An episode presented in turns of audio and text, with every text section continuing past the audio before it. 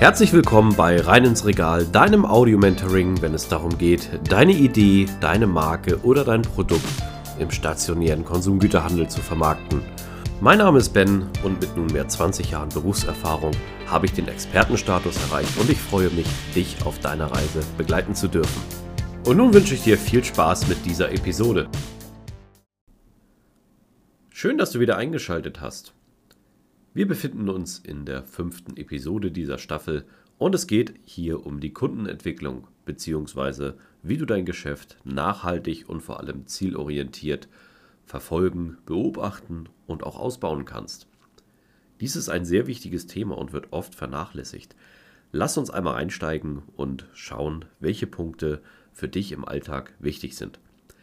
Vielleicht kennst du es aus der Vergangenheit schon, Du hattest einige Erfolge bzw. bist auch ganz zufrieden aktuell, wie es mit deinen Verkäufen läuft. Oder du bist auch nicht zufrieden. Wir gehen aber vom positiven Fall aus. Du hast deine Geschäfte getätigt und hast erstmal deine Teilziele bei deinen Kunden erreicht, bist sehr wohl im Aufwind, hast regelmäßige Bestellungen. Aber das sollte dir nicht reichen. Denn es ist sehr wichtig, dass du hier eine gute Qualität und eine Nachhaltigkeit reinbringst. Glaube mir, die meisten Vertriebler und Vertrieblerinnen geben sich damit zufrieden und unterschätzen das Folgegeschäft. Das führt nicht dazu, dass viele Chefs und auch Firmen sich immer wieder was Neues einfallen lassen, um ihre Vertriebsmannschaften zu motivieren. Ähm, ja, und die meisten fragen sich dann auch, oh mein Gott, der Chef hat schon wieder was Neues. Warum ist das so? Ich kann dir das beantworten. Das liegt einfach und daran, dass die Kundenentwicklung wichtig ist und dass das Geschäft natürlich dynamisch ist und stets voranschreitet. Das bedeutet aber auch, dass du vielleicht selber nicht unbedingt deinen Job gut gemacht hast, dass so etwas nötig ist oder aber auch, dass du einige Faktoren nicht berücksichtigt hast. Hier ist es sehr wichtig, auch für die Zukunft, für ein nachhaltiges Geschäft, dass wir einmal ein paar Punkte durchgehen, damit du weißt, wie du deine Marke und dein Startup so weit entwickeln kannst, dass du genau hier ein nachhaltiges Geschäft hast, vor allen Dingen messbar, mit einem hohen Erfolgsfaktor und natürlich auch mit einer guten und charmanten positiven Entwicklung. Du benötigst dafür sechs Dinge, die wir einmal durchgehen wollen. Nun, welche sind das? Zum einen ist das natürlich völlig klar. Wir müssen von einer gewissen Ausgangssituation hergehen. Das bedeutet, du hast auch schon einige Geschäfte bei deinen Kunden gemacht. Das kann auch der erste Verkauf sein. Du planst einen Folgebesuch und möchtest jetzt einmal dementsprechend dich darauf ideal vorbereiten. Hier ist es absolut wichtig, Zahlen, Daten, Fakten zu kennen und auch eine gewisse Grundaffinität zu analytischen Fähigkeiten mitzubringen. Wenn du keine Zahlen, Daten, Fakten liefern kannst, dann ist das sehr schwer, hier irgendwo einen ja, eine objektive Bewertungsweise zu finden. Deswegen nutze vielleicht alle Zahlen, die du bekommen kannst. Hast du ein eigenes CRM-System? Hast du eine Buchhaltung? Ein Messsystem? Oder gibt es vielleicht so etwas wie Online-Messsysteme? Kannst du deine Reichweite messen? Kriegst du Kassenreports oder Kassendaten? Gibt es sogar die Möglichkeit, über Portale wie Statista deine Marke schon auszuwerten? Das sind sehr wichtige Faktoren in der Einzelfallbetrachtung um zu wissen, ob ein Kunde nun interessant wächst, beziehungsweise wie du auch die nachhaltige Strategie darauf setzen möchtest. Also hier der erste Tipp, nutze Tools, um deine Zahlen, Daten, Fakten einmal zusammenzutragen. Um das hier nicht zu kompliziert zu machen, möchte ich hier einfach mal zwei bzw. drei Messgrößen reinspielen. Der erste Messgröße ist natürlich der Umsatz. Wie viel Umsatz bzw. Absatz machst du mit einem Kunden? Das ist die wichtigste Komponente. Hier lässt sich schon natürlich schnell entscheiden, was ist ein guter Kunde, was ist ein weniger guter Kunde oder welche Kunden haben noch eine Umsatzreserven. Die zweite Komponente neben der reinen Absatzgröße ist natürlich der Sellout, beziehungsweise hast du auch eine breite Distribution, hast du viele deiner Produkte oder Marken oder Artikel drinne ist auch sehr wichtig, denn es kann auch Großkunden geben, die einfach nur vielleicht im Export tätig sind. Die würden das Ganze natürlich verwässern. Deswegen ist diese zweite Betrachtungsweise in der nächsten Ebene wichtig. Wie wertig sind deine Kunden in Art der Qualität und Quantität? Die dritte Messgröße ist eine persönliche Messgröße. Wenn du deine Kunden schon kennst und weißt, inwieweit sie erfolgreich sind, dann kennst du auch die Gegebenheiten. Wir bleiben wieder im Konsumgüterbereich und sind im Lebensmittelbereich. Das heißt, Das sind Lebensmittelmärkte. Wenn du einen Markt schon mal besucht hast, dann kannst du vielleicht anhand der Daten ablesen, ah ja, genau, stimmt, das hast du da verkauft oder das wurde dort verkauft. Der Artikel läuft gut, da ist dieser Eingangsbereich besonders. Also da gibt es um diese Soft-Faktoren, die wirklich nur du als Mitarbeiter vor Ort oder Mitarbeiterin vor Ort kennen kannst. Deswegen ist es genau wichtig, dass du dir diese Faktoren einmal vor Augen führst. Auf Basis der Analyse deiner Gesamtkunden kannst du natürlich dann einen gewissen Schnitt ermitteln. Ergo gewinnst du hieraus Erkenntnisse und da sind wir auch schon im nächsten Punkt.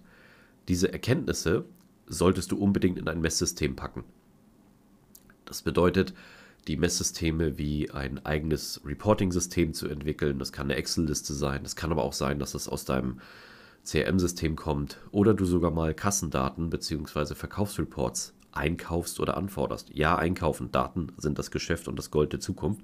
Die wirst du nicht so ohne weiteres bekommen. Und eben genau da, mein zweiter Tipp, ist es sehr wichtig, dass du dir ein eigenes Messsystem schaffst, beziehungsweise hier auch eine gewisse Nachhaltigkeit reinsetzt. Nun, wenn wir uns das Ganze mal angeschaut haben, kommen wir auch schon in den dritten Punkt, nämlich die Gemeinsamkeiten zu erkennen, beziehungsweise auch Erkenntnisse daraus abzuleiten. Dir wird sehr schnell auffallen, anhand der Zahlen, Daten, Fakten, welche Artikel oder Marken oder Produkte Topseller sind, ohne dass du es jetzt weißt, und welche natürlich auch mit Abstand vielleicht, das ist wirklich eine überraschende ähm, Erkenntnis, die dann ersteigt, mit Abstand sehr stark performen oder eben sehr schwach performen. Du solltest dich natürlich in diesem Ziel erstmal auf die stark performenden Artikel konzentrieren. Hä, wieso die stark performenden? Na, es gibt doch die Low Performer, die wir stützen wollen. Nein, eben nicht, weil die Low Performer, das hat einen Grund, warum diese Low performen. Erstmal geht es darum, dass du anhand dieser Zahlen, Daten, Fakten Erkenntnisse gewinnst, um Stärken auch für einen zukünftigen Produktpitch von deiner Marke abzuleiten oder deinen Produkten. Denn wenn die Artikel besonders gut funktionieren, wirst du auch häufig wissen, woran es liegt. Falls nicht, kommen wir im späteren Punkt dazu. Ergo notiere dir die Gemeinsamkeiten bzw. die Überschneidungen, warum, wieso, weshalb ein Produkt gut läuft. Denn wenn es bei 80% deiner Kunden gut läuft, dann wirst du die letzten 20 damit auch gewinnen.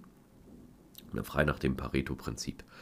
Das kann ich dir nur unbedingt empfehlen, hier dir ein Skript zu erschaffen und auch Standards zu definieren.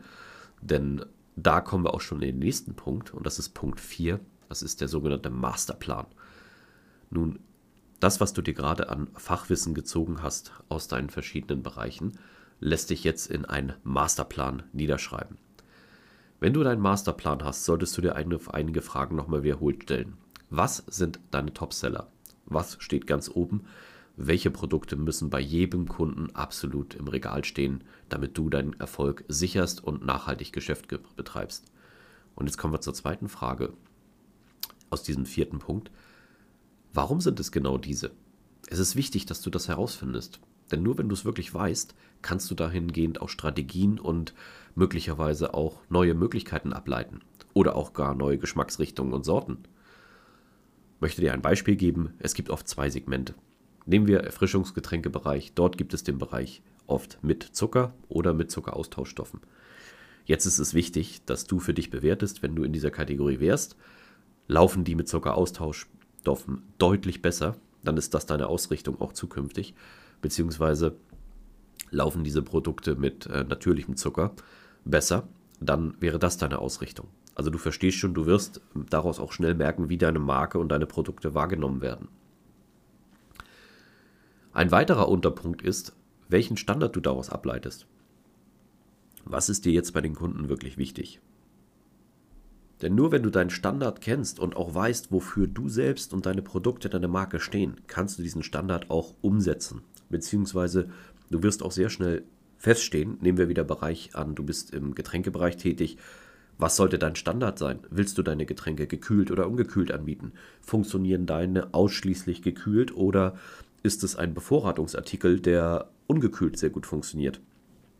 Sehr wichtige Punkte, die du daraus ableiten kannst. Wir können natürlich hier einen enormen Deep Dive machen an Punkten und Möglichkeiten und Überlegungen. Was ich dir hier erstmal an dieser Stelle mitgeben möchte, ist, versuche dein Produkt bzw. deine Erfolge auch zu hinterfragen, warum diese Erfolge sind. Denn wenn du das für dich benennen kannst, dann weißt du auch, worauf du achten musst, was dein eigener Qualitätsstandard ist, damit du zukünftig auch Angebote durchsetzen kannst. Und das ist der letzte Punkt dieses vierten Punktes. Überlege dir, welche Angebote sich durchsetzen können. Wenn du durchsetzungsstarke Angebote hast, beziehungsweise auch durchsetzungsstarke Erfolge hast, kannst du diese auch für dich als Standard dir auf die Fahne schreiben. Wenn du das geschafft hast, dann wird es auch sehr wahrscheinlich dazu kommen, dass du andere Kunden für dich gewinnst, beziehungsweise auch weniger Kunden verlierst. Glaube mir, wir waren vorhin an dem Punkt, wie viele Vertriebler und Vertrieblerinnen auf der Welle des Erfolges surfen, wirklich der Meinung sind, es läuft alles gut, es läuft alles Bombe, aber nach einiger Zeit verschwinden auf einmal die Erfolge und die Artikel. Das liegt daran, weil du keinen nachhaltigen Standard hast. Eine Nachhaltigkeit und eine Qualitätssicherung für dich selbst im Verkauf und im Vertrieb ist essentiell und bestimmt dein Erfolg. Eben drum kommen wir zum fünften Punkt. Der Masterplan wird die Grundlage deines Erfolges, deiner Qualitätssicherung und auch deiner Argumentation. Stelle dir in dem Masterplan, den du erzeugt hast, das kann auf verschiedenen Wegen funktionieren. Das kann eine Checkliste sein, das kann auch ein ganzes Skript sein, das kann ein Handbuch sein, was du dir selbst auferlegt. Und ich würde dir auch den Tipp geben, wenn du alleine unterwegs bist, tausch dich mit Branchenkollegen aus oder Kolleginnen. Wenn du in einem Team unterwegs bist, hol dir Feedback des Teams. Mach diesen Schritt nicht alleine, mach ihn mit deinem Team zusammen. Denn nur dann wirst du auch eine größtmögliche Feedback- und Schnittmenge bekommen, die natürlich auch von Region zu Region unterschiedlich sein können. Wir müssen in der heutigen Zeit immer global denken. Und das Gute ist, dass wir alle Menschen sind, die im Grunde genommen gleich funktionieren. Das bedeutet, jeder hat natürlich unterschiedliche Ausrichtungen und Nuancen, aber im Grunde genommen Einfach salopp gesagt, wir alle müssen Flüssigkeit zu uns führen, wir alle müssen trinken, um nicht zu verdursten, wir alle müssen essen, um nicht zu verhungern und das ist eine gemeinsame Schnittmenge. Ähm, natürlich gibt es da viele Abschweifungen und Nuancen, aber es wiederholt sich auch immer sehr viel. Stell dir die Frage, was anhand deiner Erkenntnisse jetzt dein Kunde erfüllen muss, beziehungsweise welche Artikelvielfalt ist für dich absolut wichtig, dass sie bei deinen Kunden stattfindet, damit du sagen kannst, jo, ich mache hier gutes, nachhaltiges Geschäft. Und auch, was ist die kritische Masse und die kritische Menge oder Umsatzgröße, unter welchem Bereich ein Kunde nicht fallen sollte, weil er dann vielleicht nicht mehr betreuungsrelevant ist oder weil die Zusammenarbeit dann gestört ist. Denn hier ist es sehr wichtig in der Ressourcenplanung, die wir schon besprochen hatten, ist es enorm wichtig, dass du deine Ressourcen optimierst. Das bedeutet, dass du nicht ausschließlich nur zu den Top-Kunden hinläufst, sondern auch dein Geschäft bei weniger starken Kunden forcierst bzw. Umsatzreserven aktivierst. Und das ist auch schon ein großer Punkt für deinen Masterplan. Schaffe dir Messgrößen rein. Lege dir eine Artikelvielfalt fest. Als Beispiel, du willst immer drei aus fünf Artikeln haben. Unter die darf es nicht gehen. Oder dein Standard kann sein, ich möchte mindestens Umsatzgröße X erreichen. Wie viele Artikel spielt keine Rolle. Hauptsache Umsatzgröße X ist erfüllt. Das sind wichtige Punkte, die du dir auf jeden Fall in deinen Masterplan übernehmen solltest. Und zu guter Letzt kommen wir zu einem sechsten Punkt. Den sechsten Punkt finde ich sehr wichtig. Es ist auch der schwierigste Punkt, weil du dafür andere Menschen benötigst, beziehungsweise du bräuchst externe Quellen. Und zwar ist das der Punkt Feedback. Kundenfeedback ist enorm wichtig. Du kennst es vielleicht aus Marktbefragungen oder Marktforschungen. Dort wird nichts anderes getan, als Feedback eingeholt. Dieses ist entscheidend für deinen zukünftigen Erfolg. Du musst nicht immer zu einem Kunden oder zu einem Geschäftspartner gehen, um ausschließlich zu verkaufen. Es gibt auch sogenannte Kontaktpflegebesuche und das ist sehr wichtig. Erstens hilft es, die Geschäftsbeziehung zu festigen durch einen guten Kontaktbesuch. Zweitens ist es auch enorm wichtig, dass der Kunde nicht das Gefühl hat, du willst ausschließlich ihm immer etwas verkaufen sondern du bist auch als Partner für ihn da und man tauscht sich einfach aus. Das Thema Kundenbindung oder Kundenfeedbacks einzuholen, beziehungsweise die sogenannten Kontaktpflegebesuche, werden wir noch später in einer anderen Folge behandeln. Stell dir mal in diesem letzten Punkt die Frage, wie dein Kunde der Erfolg sieht. Was ist hier der maßgebliche Faktor, warum deine Artikel, deine Produkte so gut laufen? und frage den Kunden auch, wie er das Ganze bewertet. Vielleicht ist der Umsatz für dich natürlich bombastisch, aber gemessen an anderen Warengruppen und Artikeln sieht der Kunde dich vielleicht sehr unbedeutend an. dann wirst du sehr viel Feedback bekommen, wie du stehst, wo du hin möchtest und was sozusagen dein nächstes Ziel ist. Ergo kannst du den Kunden auch fragen, was aus seiner Sicht deine nächsten Schritte sein sollten. Du kannst natürlich auch hier dann dementsprechend mal kritische Fragen stellen oder anbringen, was er dir raten würde, um noch erfolgreicher zu werden. Glaube mir, die Antworten, die du dann bekommen wirst, werden dich überraschen. Diese Erkenntnisse, die wir gerade besprochen haben, werden dich auf jeden Fall unterstützen, nachhaltig zu wachsen. Und wenn du mal vielleicht in eine Schieflage kommst oder in gewisse Schwierigkeiten, die nicht globale Auswirkungen sind, dann ist es natürlich sehr gut zu wissen, warum und wieso das passiert ist. Die Kunden produzieren ja für dich permanent Erfolge und Ergebnisse und gerade im FMCG-Bereich, im Konsumgütergeschäft, haben wir eine sehr hohe Rotation. Das bedeutet auch, dass diese Rotationskraft enorm wichtig ist, um dementsprechend auch deine Erfolge zu garantieren und Nachhaltigkeit zu sichern.